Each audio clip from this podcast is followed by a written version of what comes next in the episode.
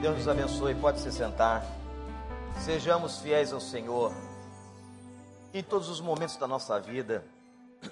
E nós estamos, como crentes, gente, nesta campanha na nossa igreja, para evangelizarmos, para falarmos do Senhor, para a vida das pessoas, e está sendo uma experiência muito impactante.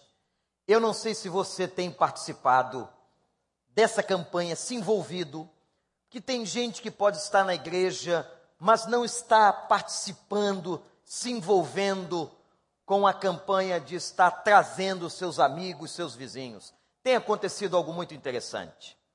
Eu creio que isso é a experiência que Deus está nos, está nos dando. Na semana passada, quando nós nos empenhamos para trazer os nossos amigos, aquele primeiro banner que está lá, hoje à noite nós vamos trazer os nossos vizinhos.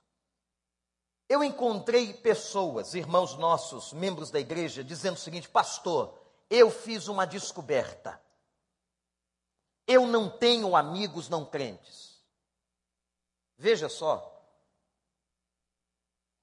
Pessoas que não se relacionam com outras pessoas que não são cristãos. Essa foi uma das artimanhas diabólicas na vida da igreja. De isolar você de fazer você ter uma mentalidade isolacionista em que você diz assim: eu não vou me relacionar com ninguém que não seja crente. Como é que nós vamos ser sal da terra na terra, luz do mundo no mundo, se nós não temos pessoas não cristãs que não tiveram uma experiência com Jesus no nosso meio de relacionamento? foi-nos passado uma teologia. Há muitos que estão aqui no passado de que nós não podíamos falar com essas pessoas, de que nós não podíamos ter contato com essas pessoas. Isso vem do diabo. Nós temos que estar com elas, não para que elas nos influenciem, mas para que possamos dizer a elas do amor de Deus da experiência que um dia tivemos com Jesus. E, meus irmãos, a evangelização, ou a chave da evangelização de uma pessoa, é a amizade. É muito mais fácil quando você vai falar de Cristo a um amigo, a uma pessoa que está próxima a você e que começa a perceber na sua vida que você é diferente, que você tem um pensamento diferente, um comportamento diferente, e ela quer conhecer esse Deus que você acredita hoje à noite. A nossa ênfase evangelística está recaindo sobre os nossos vizinhos. E é muito interessante. Eu não sei como é que você agiu. Primeiro, eu não sei se você está envolvido na campanha que a sua igreja está fazendo. Eu quero estimulá-lo espiritualmente a que se envolva nesta visão que Deus nos deu nesse tempo. E segundo, você pode estar aqui querer se envolver e não saber como. Não é fácil não, gente. Não pensa você que é fácil, que não é fácil não. Quando começou a semana, eu disse, eu tenho que começar a fazer a minha parte. No primeiro dia da campanha, eu convidei duas famílias amigas, nenhuma das duas vieram. Mas nós temos que fazer o nosso trabalho. O fato de vir ou não vir não é problema mais seu. É problema daquelas pessoas e do Espírito de Deus que está trabalhando com isso. Eu moro num prédio pequeno, são oito famílias, então fica mais fácil. Coloquei um propósito no meu coração de ir na casa de todas elas. Começamos segunda-feira, eu, Amanda e Gabriel, e fomos na casa do primeiro vizinho, primeiro vizinho de porta, conversamos com aquela família, convidamos, e ontem nós fomos terminar o trabalho. Só não achamos um vizinho em casa. A dona Cici, Régia. Sogra da Régia é minha vizinha. E soube até que ela não estava bem de saúde, uma senhora já de avançada idade.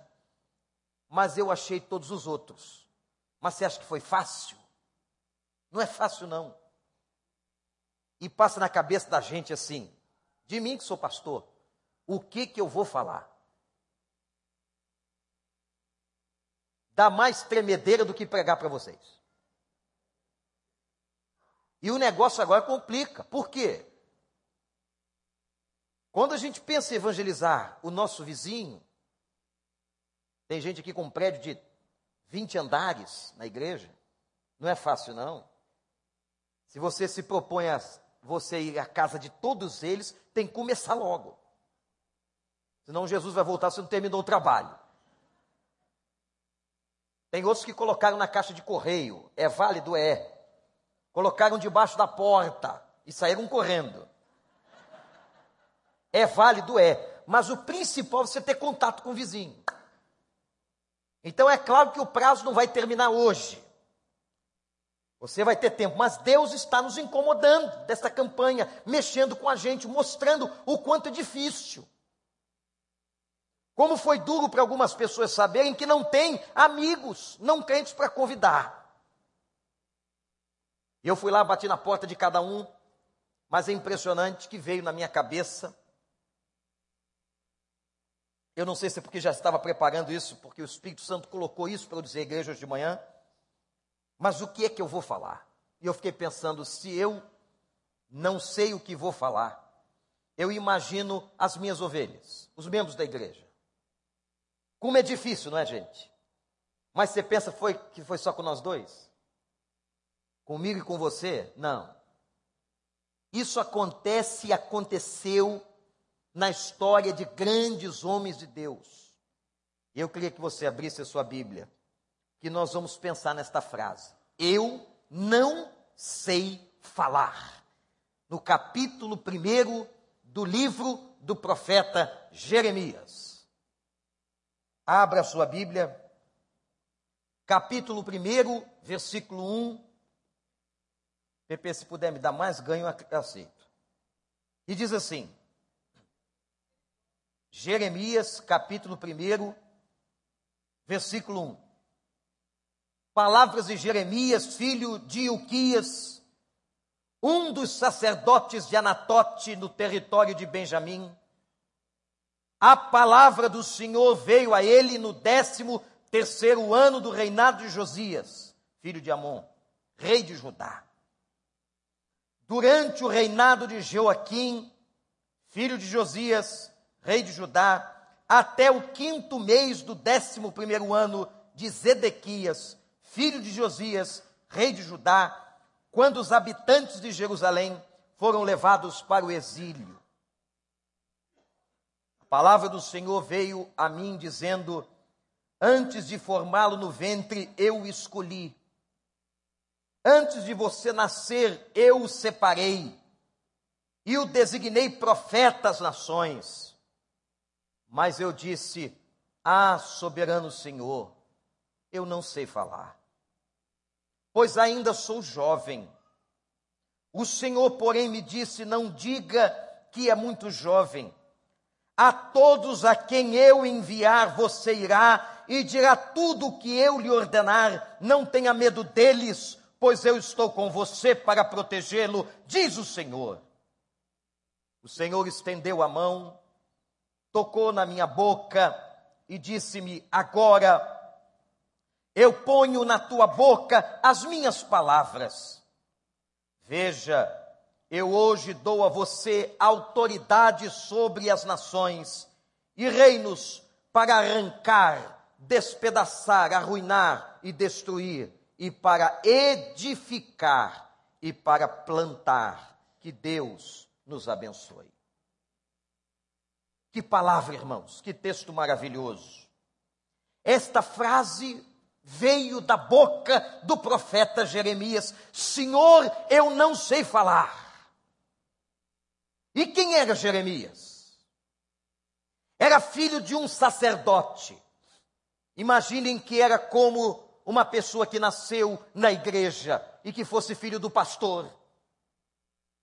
Jeremias era filho de um sacerdote.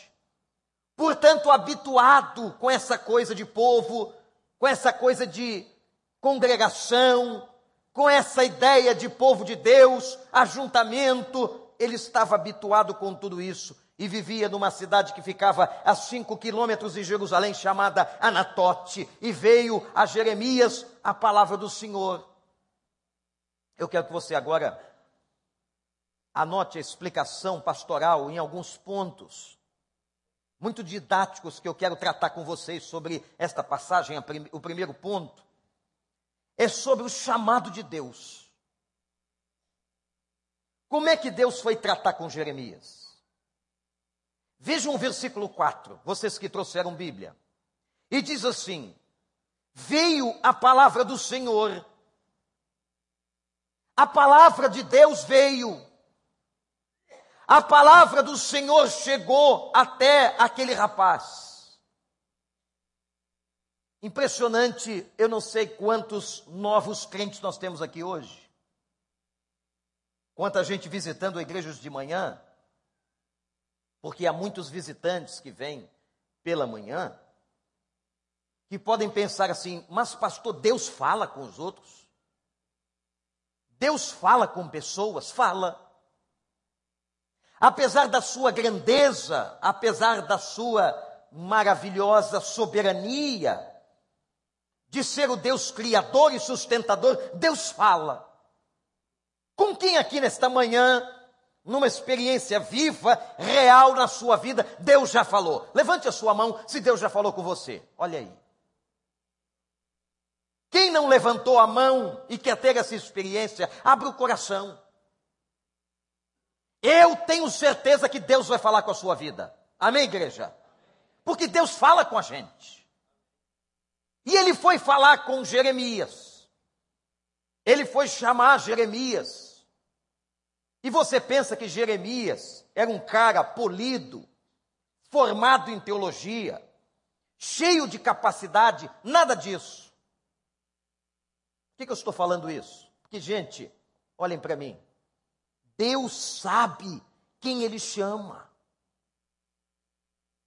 E pelo Novo Testamento, Deus chama a todos aqueles que se convertem.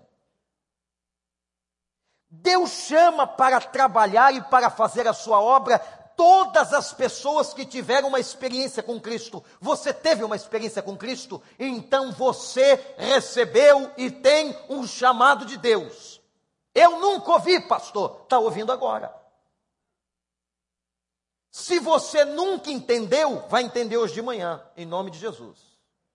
Se você nunca compreendeu que você é sacerdote, que você tem um chamado, que Deus tem um propósito para a sua vida, você vai compreender agora.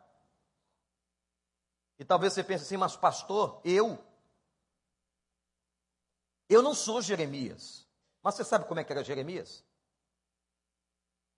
Jeremias era um cara de personalidade difícil. A Bíblia diz, meus irmãos, que Jeremias a gente não conhece muito bem a estrutura da casa de Jeremias, apesar de Jeremias ser filho de sacerdote.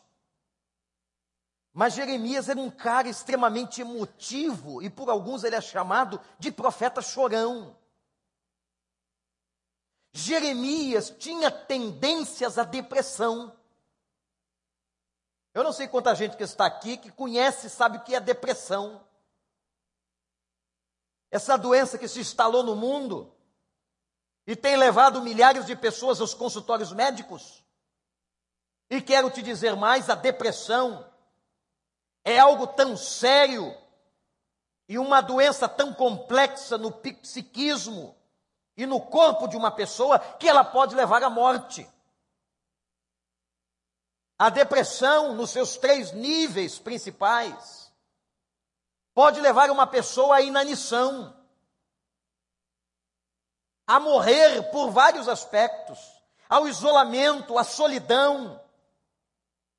Se você sofre de depressão ou conhece alguém que sofra de depressão, não brinca com isso não, leva, vai a um médico competente, a um psiquiatra, que é especialidade médica competente para tratar assunto de depressão e vai tratar. Só que naquela época, Jeremias não tinha terapeuta, psiquiatra à disposição dele. E Jeremias, quando você vai ler a história de Jeremias, era um homem que sofria de depressão. Jeremias era aquele profeta que chorava, ele tinha uma veia emotiva muito forte. E você talvez pense assim: é, pastor, para ser chamado, para exercer o ministério, para falar de Jesus, eu tenho que ter um equilíbrio, eu tenho que ser uma pessoa equilibrada, eu tenho que conhecer muito a Bíblia, eu tenho que ter já mais um preparo. Não é nada disso. E são essas artimanhas que o inimigo vai usando na mente da igreja. Como ele usou o fato de muitos hoje se pegarem com a realidade que não tem um amigo que não seja crente. Não tem um amigo que não seja evangélico. Isso é terrível. Porque você não tem a quem você partilhar a sua fé, a quem você evangelizar. Tem pessoas também que caem nesse conto e nessa mentira de que elas têm que ser perfeitas para que elas exerçam o seu chamado. Não é verdade. E Deus diz assim: olha para o versículo 5, Jeremias, Jeremias. Eu te formei, eu te conheci e eu te separei. Em algumas traduções está assim: Eu te formei, eu te conheci e eu te santifiquei. A palavra santificar é separar. E vejo, irmãos, que Deus foi no trato pessoal com Jeremias. Que o nosso Deus é um Deus pessoal. O nosso Deus, ele pode usar um vaso, como ele está usando a mim agora, nesta manhã, mas ele está tratando pessoalmente com vocês. Eu não sei como é que o Espírito Santo faz isso. Eu sei que ele faz. Ele pega esta palavra e fala no coração de cada pessoa que está aqui neste santuário adorando a Deus nesta manhã. Que coisa maravilhosa! E ele falou com Jeremias: Jeremias é com você. Eu conheço você, Jeremias. Você pensa que eu não te conheço? Lá no ventre da tua mãe, quando você estava sendo formado, eu estava acompanhando e participando, e a minha mão estava na tua formação. Eu sei a tua personalidade, eu sei as tuas características. Eu sei as habilidades com as quais você nasceu, Jeremias. Está vendo, gente? E nós achamos que somos desconhecidos. Deus sabia exatamente que você seria assim do jeitinho que você é, a personalidade que você tem, as características que você possui, esse jeito seu, até aquilo que você não gosta, a gente não tem na vida da gente, parte da personalidade da gente, aspectos do nosso jeito que a gente não gosta, não é? Ou tem alguém aqui que se ama tanto e completamente, que não tem nada, não, eu sou perfeito, sou bom. Eu olho para mim e não há nada em mim que eu não goste. Você está vivo mesmo? Todos nós olhamos para nós, tem alguma coisa que a gente não gosta. E eu não estou falando fisicamente, não, porque aí tem muita coisa que a gente não gosta. Não é fisicamente. Eu estou falando do nosso jeito. Mas olha, Deus sabia disso. E o fantástico, gente, da vida cristã é que ele vai trabalhando com o nosso jeito, Ele vai lapidando o nosso jeito, Ele vai aperfeiçoando o nosso jeito, Ele vai santificando o nosso jeito, Ele vai abençoando o nosso jeito e vai fazendo a gente ser melhor para a glória do Seu nome. Quando Paulo disse que nós somos transformados de glória em, de glória em, nós somos transformados todo dia. Jeremias, eu conheço você, eu sei o teu jeitinho, eu sei dos teus defeitos, eu sei das tuas fraquezas, eu sei dos teus problemas, Jeremias.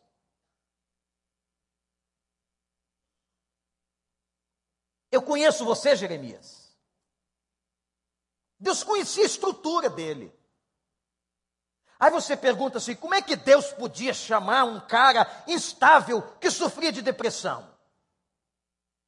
Como é que Deus pode chamar um cara que sofria de depressão? Mas como é que Deus pode chamar um gago? Você já pensou um gago pregando? O, o, o, o evangelho? E sabe quem era gago? Moisés. O maior líder da história de Israel era gago. Tinha língua pesada, diz o texto. E Deus ainda disse: Olha, quando você tiver dificuldade para falar, eu vou colocar um homem que vai ser a tua boca. E colocou Arão do lado dele. Mas Moisés era pesado de língua. Como é que Deus chama um gago? Olha como a mente de Deus, os valores de Deus, não são os nossos valores, e Deus chama quem Ele quer, é problema dele, é da soberania dele. Ele chamou um outro cara que era desbocado. que foi Isaías, e disse: Senhor, eu tenho um lábio impuro. Eu imagino que Isaías, está na Bíblia não, falava palavrão aberta. Um desbocado maledicente, usava a língua de maneira inadequada. Você tem gente de todo jeito na Bíblia que Deus chamava. Deus chamou um cara que era boiadeiro. O que, que um cara boiadeiro vai entender de gente? E chamou o profeta Amós. Jeremias depressivo, Isaías desbocado, Moisés é gago. Que time! Que time! E é claro que Deus está mostrando o quê? Tem lugar para todo mundo, tem lugar para você. Não importa qual seja a sua fraqueza, a sua fragilidade. E aí ele chama no Novo Testamento aquele tal de Pedro. Aquele sujeito calmo, não é? Ele era tão calmo que uma das suas reações, ele cortou a orelha de uma pessoa com a espada. Jesus, momentos de humor da Bíblia, pega a orelha do chão e bota no lugar. Pedrinho, Pedrinho, não faz mais isso. Eu não vou ficar colando a orelha das pessoas para você. Um cara irascivo, um cara difícil, era Pedro. Ou personalidade teimosa, falante, metido. Pulava na frente, não deixava ninguém falar. Conhece alguém assim? Era Pedro. Depois ele chamou aquele tal de Paulo. Sabe o que, que Paulo fazia na vida? Matava crente, olha o ofício dele. Era bem de vida, bem preparado academicamente, mas tinha como hobby, como esporte, matar cristão. Gente boa. Você queria receber ele na sua casa para evangelizar você? Ninguém na igreja acreditou na conversão dele. Ninguém. Repudiaram a Paulo, viram aquele cara assassino se convertendo. Você quer discipular ele? Eu não. Você quer? Não. Também não. Não. Ninguém queria. Quer receber na sua casa? Pode dormir lá? Não. Se não fosse Barnabé, que se aproximou de Paulo, foi tratar com Paulo, foi receber Paulo, foi ajudar a Paulo, a situação ficava difícil. Quem é que na Bíblia, dos personagens do Velho ou do Novo Testamento, foi perfeito? Quem é que não tinha um problema? Agora Deus está dizendo para Jeremias: Eu conheço você, rapaz. Não pensa que eu não sei quem você é. Eu conheço você fisicamente. Eu sei do teu tamanho, graças a Deus. Eu sei da tua estrutura. A Bíblia diz: Eu sei quantos fios de cabelo tem na tua cabeça. Eu sei que na cabeça de alguns é mais fácil, não é? Mas Ele sabe. Ele conhece tua vida, ele sabe da tua história, ele sabe da família que você veio, ele sabe daquelas confusões lá de casa, ele sabe, pastor, sabe. Aquela crise, aquela vergonha que a minha família passou, ele sabe, sabe. Pastor, eu estou envergonhado, ele sabe. Jeremias, eu formei você. Agora, no segundo momento desta reflexão, eu quero mostrar para você as reações de Jeremias quando ele ouviu o chamado de Deus. Quando ele entendeu que Deus estava falando com ele, é com você mesmo. E olha para mim, olha aqui, é com você. Deus está chamando você. você que se converteu, você que recebeu a Cristo, é com você. Aqueles amigos do trabalho, é com você, ele está chamando você para falar para eles. Aqueles vizinhos do teu prédio, da casa onde você mora, é com você. O sangue dessas pessoas, diz a Bíblia, será requerido das tuas mãos, é com você. Nós não estamos na vida cristã, gente, para um piquenique. Nós estamos na vida cristã porque sabemos da nossa responsabilidade, do chamado de Deus, da convocação do Senhor, do sacerdócio que Ele entregou a todos nós. É com você. É com você, Jeremias. É com você, meu amigo, é com você, minha irmã. Somos de Deus porque Deus nos formou, porque Deus nos salvou, mas porque Deus nos chamou. Ele está chamando você. E como é que ele agiu? As reações de Jeremias são tão interessantes.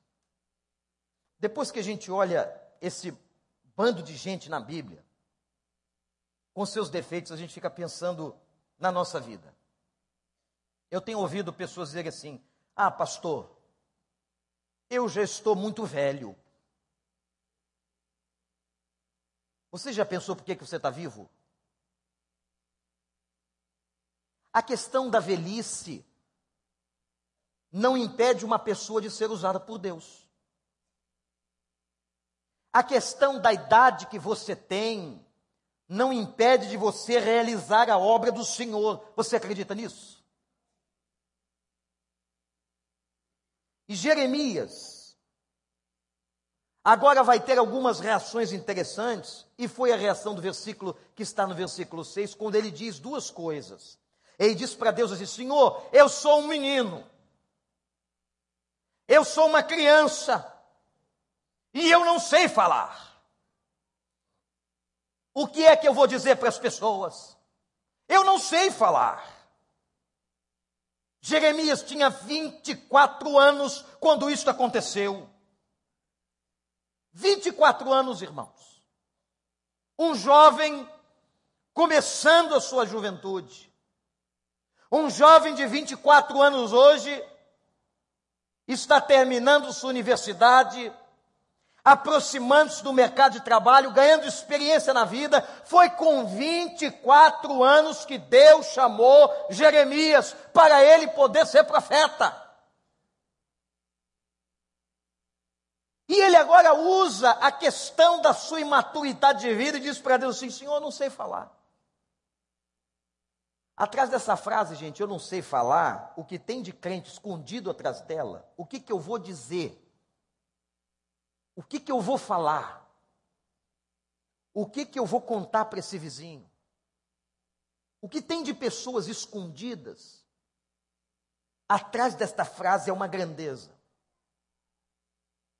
Eu fui chamado para servir a Deus assim que me converti. Mas, meus irmãos, fui ordenado ao ministério pastoral com 25 anos. Você acha que um cara de 25 anos tem experiência para governar uma igreja? Por mais inteligente que a pessoa seja, por mais preparado, ele tem 25 anos. Mas Deus faz coisas que nós não entendemos. Deus chama pessoas que nós não compreendemos. E por que, que ele chamou fulano? Por que, que ele chamou ciclano? Ciclano para estar nesse posto, naquele cargo, naquela função na igreja, no pastorado? Por quê? O fato é que Deus conhece cada um e sabe onde cada um deveria estar. Você está lá no seu escritório de advocacia, você está lá como doméstica, você está lá na portaria do prédio, você está lá como professor, você está lá como engenheiro, você está lá na repartição pública, você está lá na Petrobras, você está lá na polícia, você está lá onde for. É Deus na sua soberania que colocou você ali. E ele sabia, porque ele tinha um plano para você, ele tinha um projeto para você. Esse negócio que Deus tem projeto para nós é verdade, gente. O problema é que ele nos deu o arbítrio, olha para mim. E o arbítrio nem sempre faz com que a gente aceite o projeto que Deus tem. E aí nós temos na vida dois caminhos: ou eu aceito o projeto que Ele tem para mim, ou eu faço o meu projeto. E a opção da maioria das pessoas dessa vida é que elas fazem os seus projetos. Elas escolhem os seus caminhos, elas tomam as suas decisões. Tem jovem aqui que está decidindo uma carreira profissional. Você já consultou a Deus? Tem gente aqui precisando trabalhar. Você já conversou com Deus? Dizer o seguinte: Senhor, o Senhor sabe quem eu sou.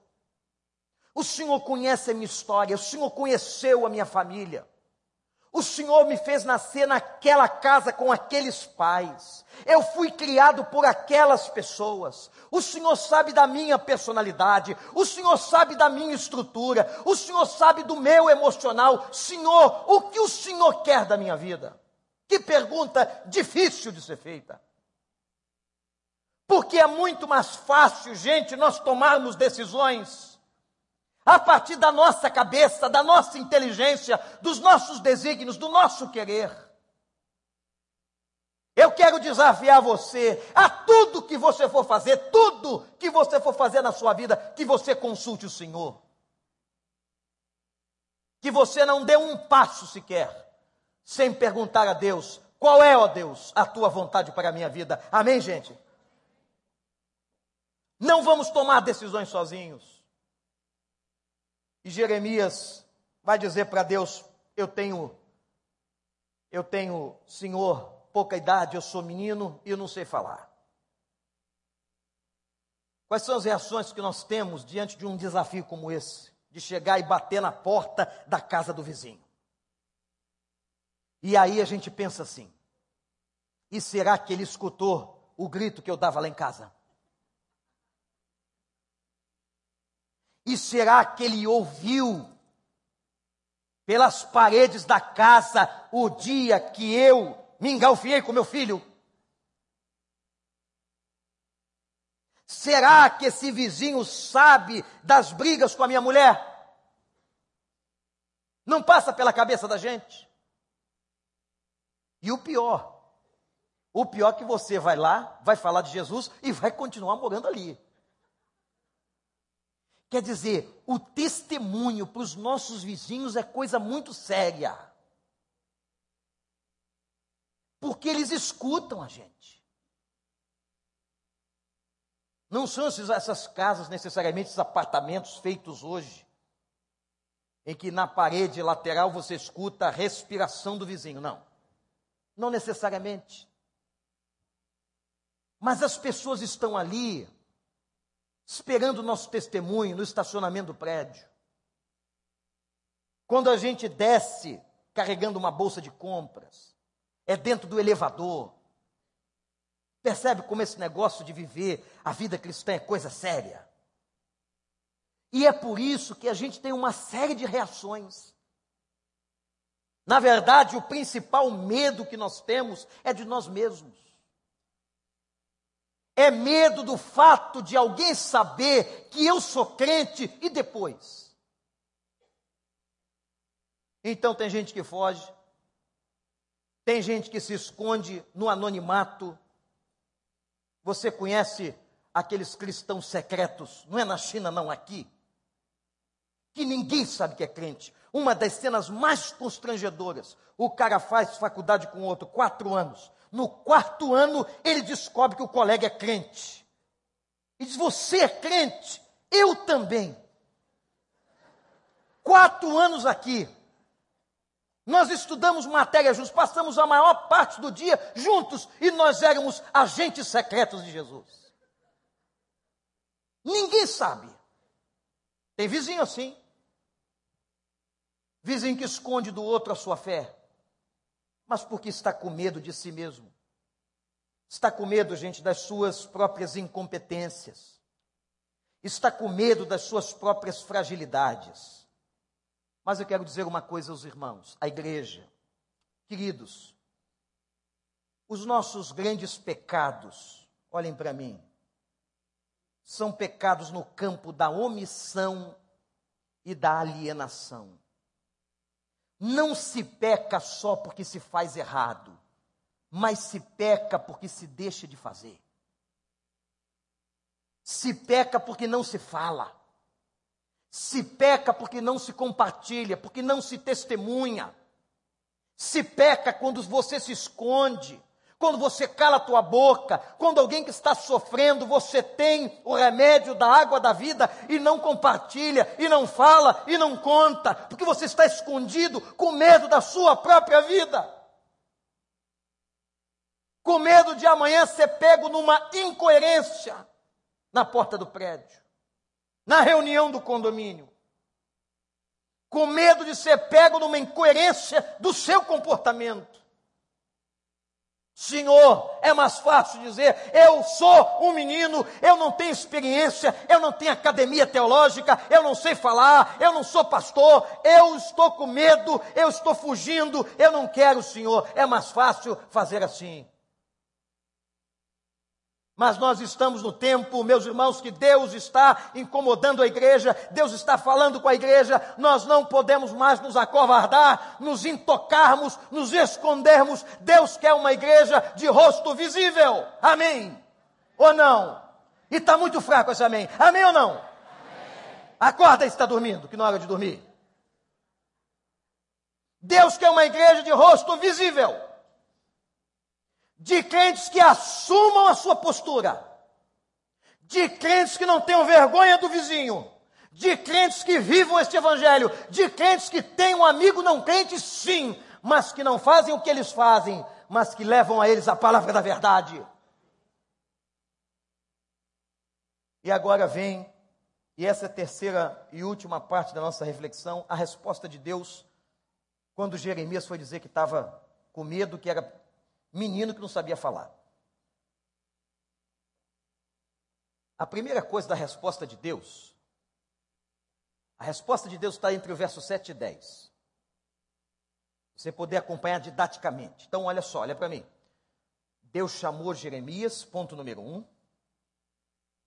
Chamou uma pessoa que ele sabia quem era na sua estrutura física, psicológica. Segundo ponto, Jeremias teve uma reação uma reação de fuga, de negação, de medo, uma reação onde ele verbaliza diz assim: Eu não sei falar. E agora vem a resposta de Deus. Como é que Deus tratou com ele? Primeira coisa que Deus fez na sua resposta foi contrariar Jeremias. Esse negócio de Deus contrariar a gente é muito sério, irmãos. Nós não gostamos de ser contrariados. Quem é que gosta? Quem é que gosta de ter uma ideia, ter uma visão, ter um rumo, ter um norte, ter uma direção e alguém dizer assim para você: não, você está na direção errada, você está pensando errado, você está fazendo errado. E Deus foi dizer a Jeremias o seguinte: não diga que você é jovem. O que Deus está dizendo com isso? Não coloque a tua desculpa na tua inexperiência. A tua inexperiência, Jeremias, não é a desculpa para que você não cumpra o ofício para o qual estou chamando você. Jeremias, não diga isso. O que você está dizendo não é correto, não é coerente, não é bom. Como Deus nos surpreende, sabe por que Deus nos surpreende? Porque Deus tem de nós uma visão absolutamente diferente de nós mesmos.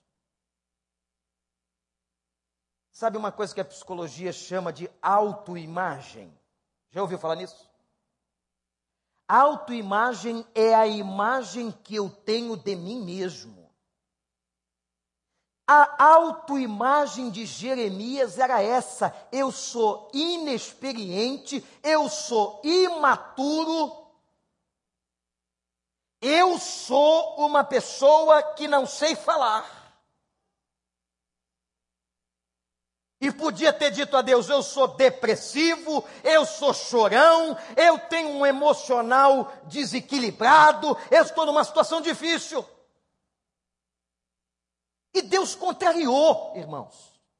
Porque Deus contraria mesmo. Deus olha para a sua vida quando você pensa que você não vale nada, Deus olha para você e vê valor, louvado seja o nome de Deus. Deus encontra virtude onde não há virtude, Deus encontra bênção onde você pensa que não tem bênção, Deus encontra qualidade onde a gente pensa que não tem qualidade. É por isso que Deus nos surpreende. E Deus surpreendeu Jeremias com uma visão diferente. Eu disse a vocês que fui ordenado com 25 anos, mas eu não queria ser pastor. Deus me surpreendeu, me contrariou. Eu fui para o seminário e passei cinco anos no Seminário Teológico Batista do Sul do Brasil. Eu não tinha vocação, vontade na minha cabeça para ser pastor. Eu fui para lá para fazer teologia e aprender teologia, porque eu gostava de teologia. Ainda depois de formado, levei um ano para a minha ordenação, porque me formei com 24 anos. Até que ouvi a voz do Espírito Santo e é contigo, eu quero você assim, e você renuncia uma série de sonhos, de projetos pessoais. Gente, Deus nos contraria. Deus nos surpreende, Deus tem uma visão sobre nós diferente. E eu quero dizer uma coisa para você: olha para mim, você não vai ser feliz em lugar nenhum onde não for o centro da vontade de Deus para a sua vida. Você pode fugir para onde for. É igual Jonas, não é? Tem gente igual Jonas. Vive fugindo do chamado de Deus. Vive fugindo da proposta de Deus. Quando estou falando chamado aqui, não leia a questão pastoral, não. Eu estou falando do teu chamado. O teu chamado para viver no teu contexto, com a tua vocação, no teu trabalho, aonde você mora, o teu chamado.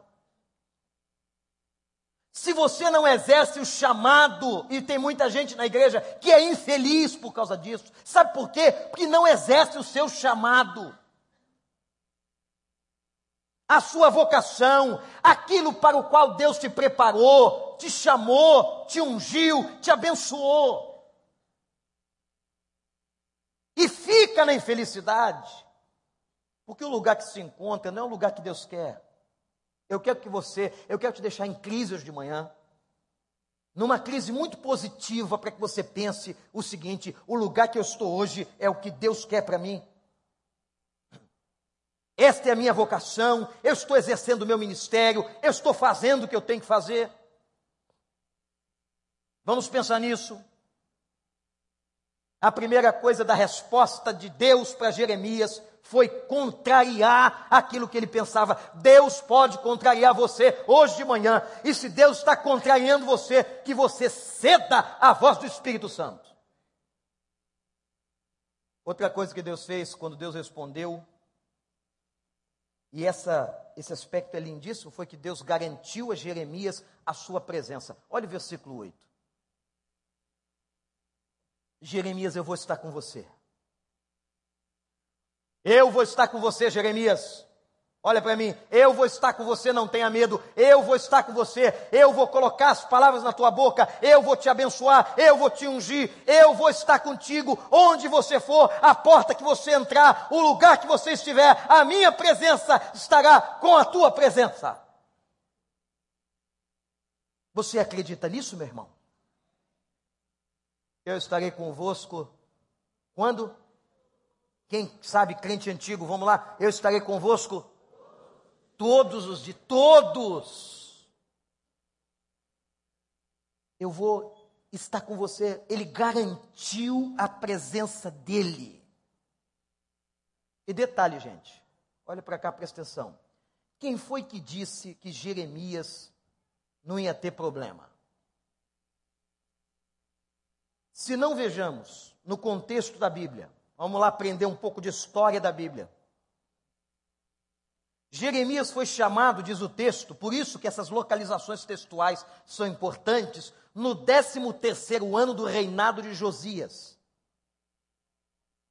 Isto significa, segundo os estudiosos da Bíblia, que ele foi chamado 627 antes de Cristo.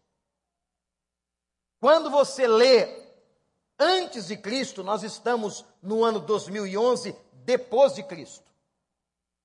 Existem alguns pequenos erros em torno do ano zero, mas não importa, isso não altera o fato.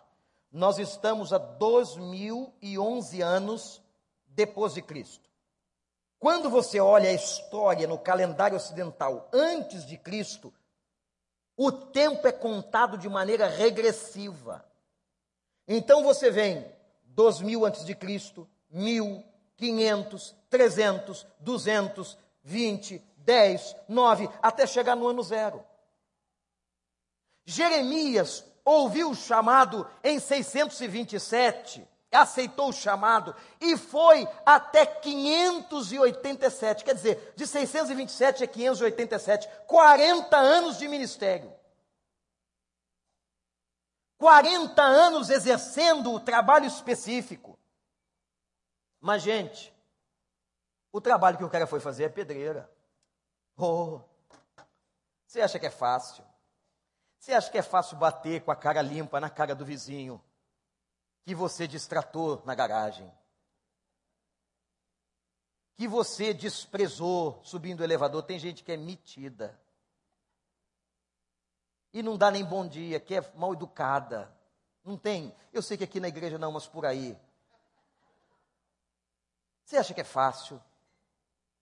O tempo de Jeremias, naquela época do 13 terceiro ano do reinado de Josias, rolava idolatria no meio do povo, rolava decadência moral.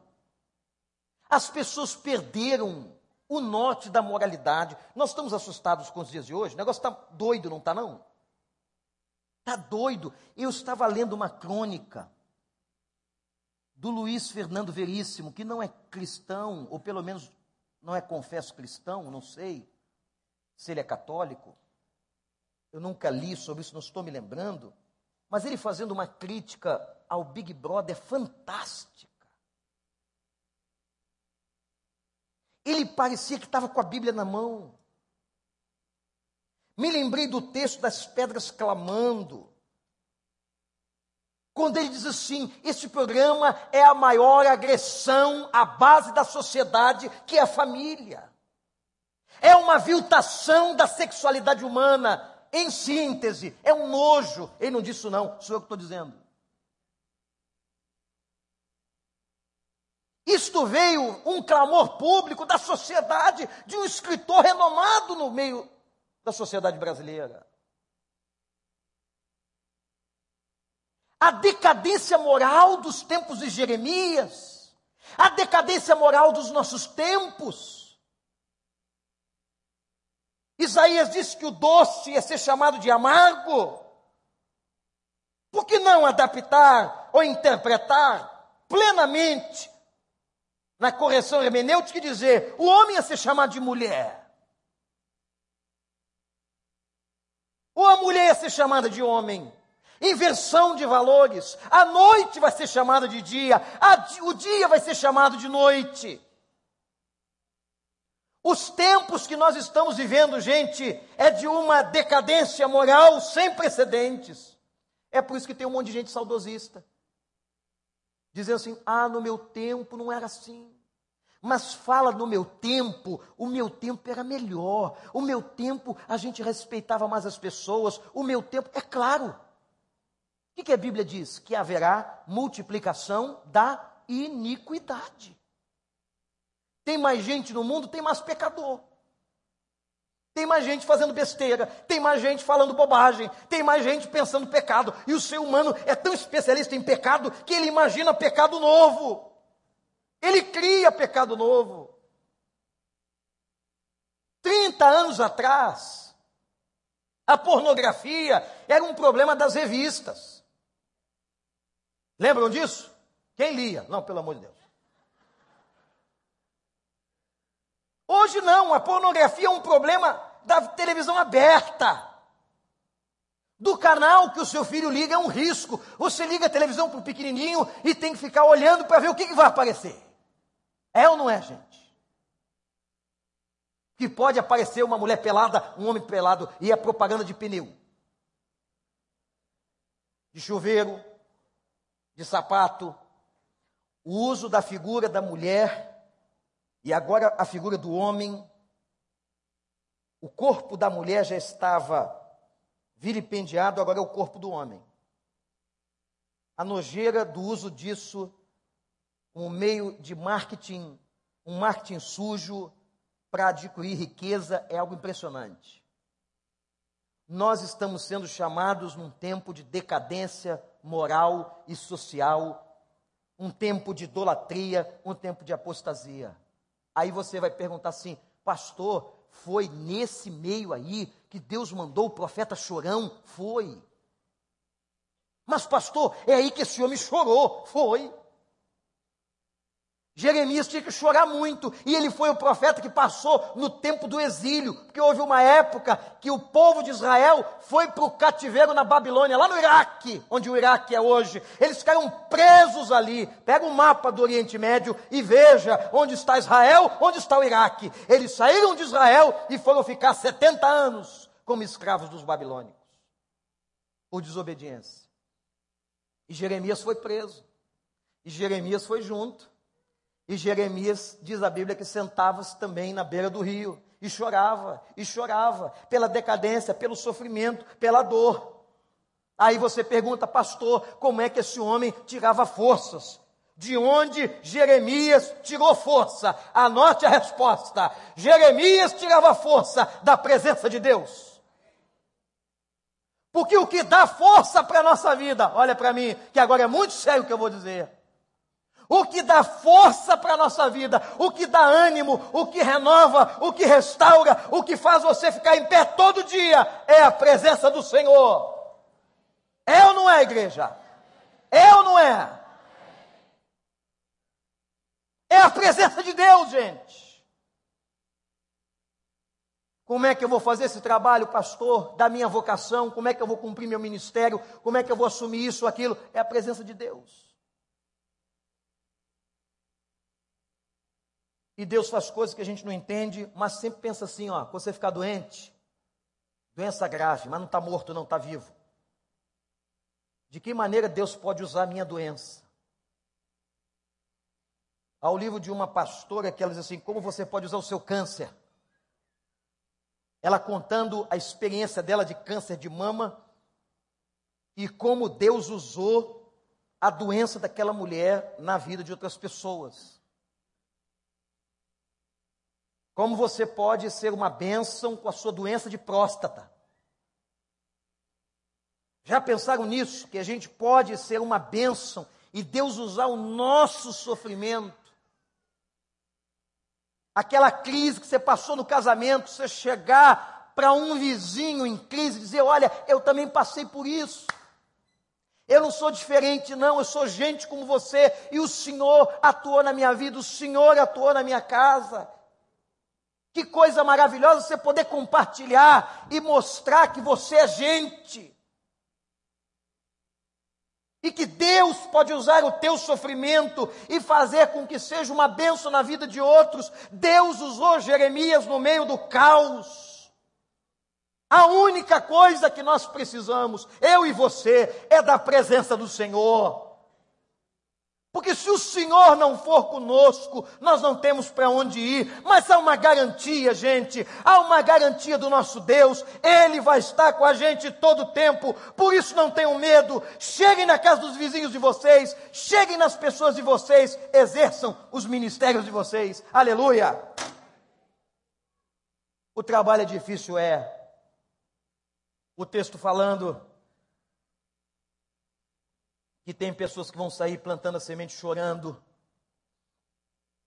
Tem gente que planta a semente chorando. Tem lugares de tanta aridez, de tanto demonismo, que o cara leva um ano, dois anos para batizar uma pessoa. Tem gente que leva a vida chorando. Mas por que Deus está me deixando vivo? Eu estou chorando sim, mas qual é o ministério? O que, que Ele quer de mim? Eu estou doente, sim, mas eu estou aqui. Deus quer usar você, independente da tua doença, dos teus problemas físicos, psicológicos, da tua idade. Não deixe o diabo colocar isso na tua cabeça, não. Você está vivo para a glória de Deus e para glorificar a Deus. Então vai ser uma bênção. Jeremias foi para o meio do problema, vá para o meio do problema sabendo sempre que apesar do aperto, apesar das lágrimas, apesar da tristeza, apesar da dor, o Senhor está contigo. Tem horas que a gente está com o emocional tão abalado, mas tão abalado, que a gente não consegue nem sentir Deus. Não é verdade? Porque sentir é uma coisa humana. Sentir é uma coisa da nossa percepção. Sentir é uma coisa da nossa experiência. E às vezes nós estamos tão para baixo, nós estamos tão fracos, que nós não sentimos nada. Mas não tem problema não, mesmo quando você não sente nada, Ele está contigo. Mesmo quando você não sente, quando você não fica arrepiado, mesmo quando a sua casa não está cheia dos louvores, e você sente uma sombra da morte passar na tua sala. Mesmo quando a dor invadiu a tua casa, bateu a porta do teu filho ou do teu casamento. Lembra sempre de uma coisa que eu quero que você guarde: o Senhor está contigo. Jeremias, eu vou estar com você. A outra coisa da resposta de Deus foi que Deus lhe ungiu. E Deus colocou a mão na boca daquele homem que disse que não sabia falar. Aquele homem sem conteúdo que disse que não tinha conteúdo. Olha o versículo 9. O Senhor tocou a minha boca, justamente onde Jeremias era fraco. Eu quero que você guarde isso no seu coração, meu irmão, a minha irmã. Deus abençoa geralmente e usualmente onde nós somos fracos onde nós temos fragilidade, Ele coloca unção. O que, que é unção? É o óleo do Senhor, que hoje está sobre nós na presença do Seu Santo Espírito, e de uma coisa mais, de uma forma mais extraordinária, porque naquela época a unção era momentânea, era temporária, mas hoje não. A unção do Espírito Santo está sobre todo aquele que tem o Espírito Santo, todo aquele que tem o Espírito Santo é ungido de Deus. Você foi ungido. E Deus vai tocar a mão. E vai colocar a mão na tua boca. Vai colocar a mão onde você é fraco. Vai colocar a mão na tua hipertensão. Vai colocar a mão na tua doença. Vai te fortalecer. Vai te abençoar. Vai te dar graça. Jeremias, Jeremias, eu estou tocando na tua boca. Sabe o que a Bíblia diz? Olha para mim. Paulo dizia assim: quando eu me sinto fraco, quando eu me sinto incapaz, quando eu me sinto impotente, é aí que eu sou forte. Porque a gente só deixa Deus agir quando sabe que é fraco. Quando a gente se acha forte, se acha bom, se acha capaz, o Espírito não pode agir. Mas quando eu reconheço a minha fragilidade, é aí que o Senhor abençoa. Quando eu dobro os joelhos e digo, Senhor, eu não sei o que eu vou falar, eu não sei o que eu vou dizer para esse vizinho, eu não sei o que eu vou fazer com essa pessoa, eu não sei como exercer esse ministério. É aí que Deus abençoa. Deus odeia pessoas que sabem tudo. Pessoas altivas, metidas, enjoadas, de nariz em pé que se acham crentões porque tem tempo de igreja, tem tanta gente com tempo de igreja e não sabe nada não tem quebrantamento, não tem vida com Deus. E Deus foi e tocou na boca de Jeremias. Eu quero dizer nesta manhã, em nome de Jesus, que o Senhor vai tocar na tua vida onde você é fraco. Ele vai colocar a palavra que você tem que dizer. Vai lá naquele vizinho sim. Não se preocupa não, só se coloca à disposição de Deus. Só se coloca diante de Deus. Com as tuas mãos na presença de Deus, com a tua cabeça na presença de Deus, e Senhor me usa, e Ele vai te usar, Ele vai colocar as palavras na tua boca. Você às vezes vai dizer assim: Eu não sei nem porque eu estou dizendo isso. Não tem problema não, mas Deus vai te usar. E Deus disse ainda naquela resposta: Eu estou te dando autoridade. Eu estou te dando poder. Jesus afirmou aos discípulos: Recebereis poder. Quando vier o Espírito Santo e ser-me-eis testemunhas em todos os lugares por onde estiverem. E Deus disse a Jeremias no versículo 10: Jeremias, eu te dou autoridade das nações e sobre as nações. Por que as nações? Por quê? A todos os povos, a todos aqueles que são diferentes, a todos os reinos diferentes, a todos os lugares diferentes.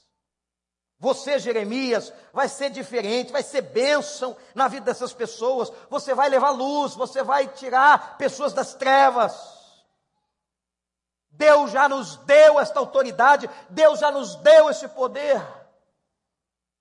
Então, agora, igreja, pode vir para cá a turma da música. Agora, igreja, nós vamos sair daqui hoje parando com esse negócio de dizer que eu não sei falar. Para com esse negócio de dizer que você não sabe falar.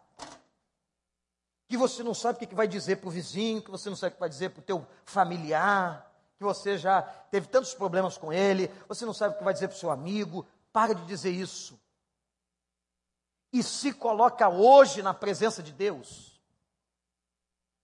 e diz assim: Senhor, usa a minha vida. Como o Senhor fez com Jeremias, faz comigo. Abaixa a sua cabeça.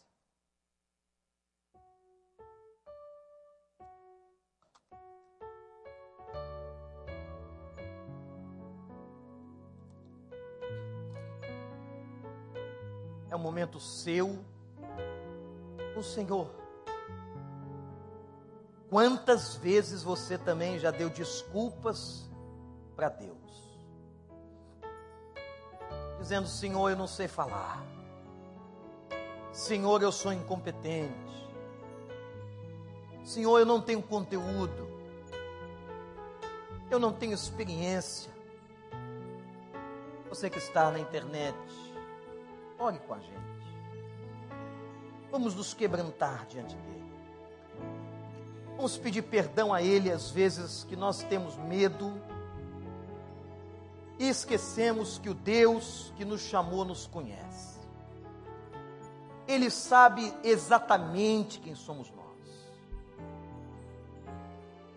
Ele sabe exatamente quem é você. E é você que ele quer. É você, Jeremias. É você, homem. É você, mulher.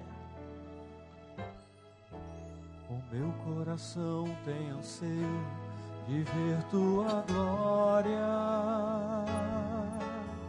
enchendo a terra como as águas cobrem o mar. Você realmente tem esse desejo que a glória de Deus cubra a terra? E se cumprindo na igreja a promessa que diz Ele que crê, obras ainda maiores. Você pode fazer muito mais do que você tem feito. Você pode ser muito mais. muito que nós temos visto não passa de gota. Deus pode derramar muito chuva. que podes e queres fazer. De pé, igreja. Ó, faz chover, Senhor a terra e façam brotar a semente, os frutos de um avivamento. Aviva, Senhor, a minha vida, fala isso para Ele. Vai chover, Senhor, atende o teu povo que tu ama, e anseia por ver o teu braço agindo com poder e graça em nossa nação. Coração tem anseio de ver tua glória. Enchendo a terra. a terra com as águas Ó Senhor, que a tua palavra cubra esta terra, este mundo. E vê se cumprindo na igreja a promessa que diz. Aquele que crê, Aquele que crê, obras ainda maiores fará.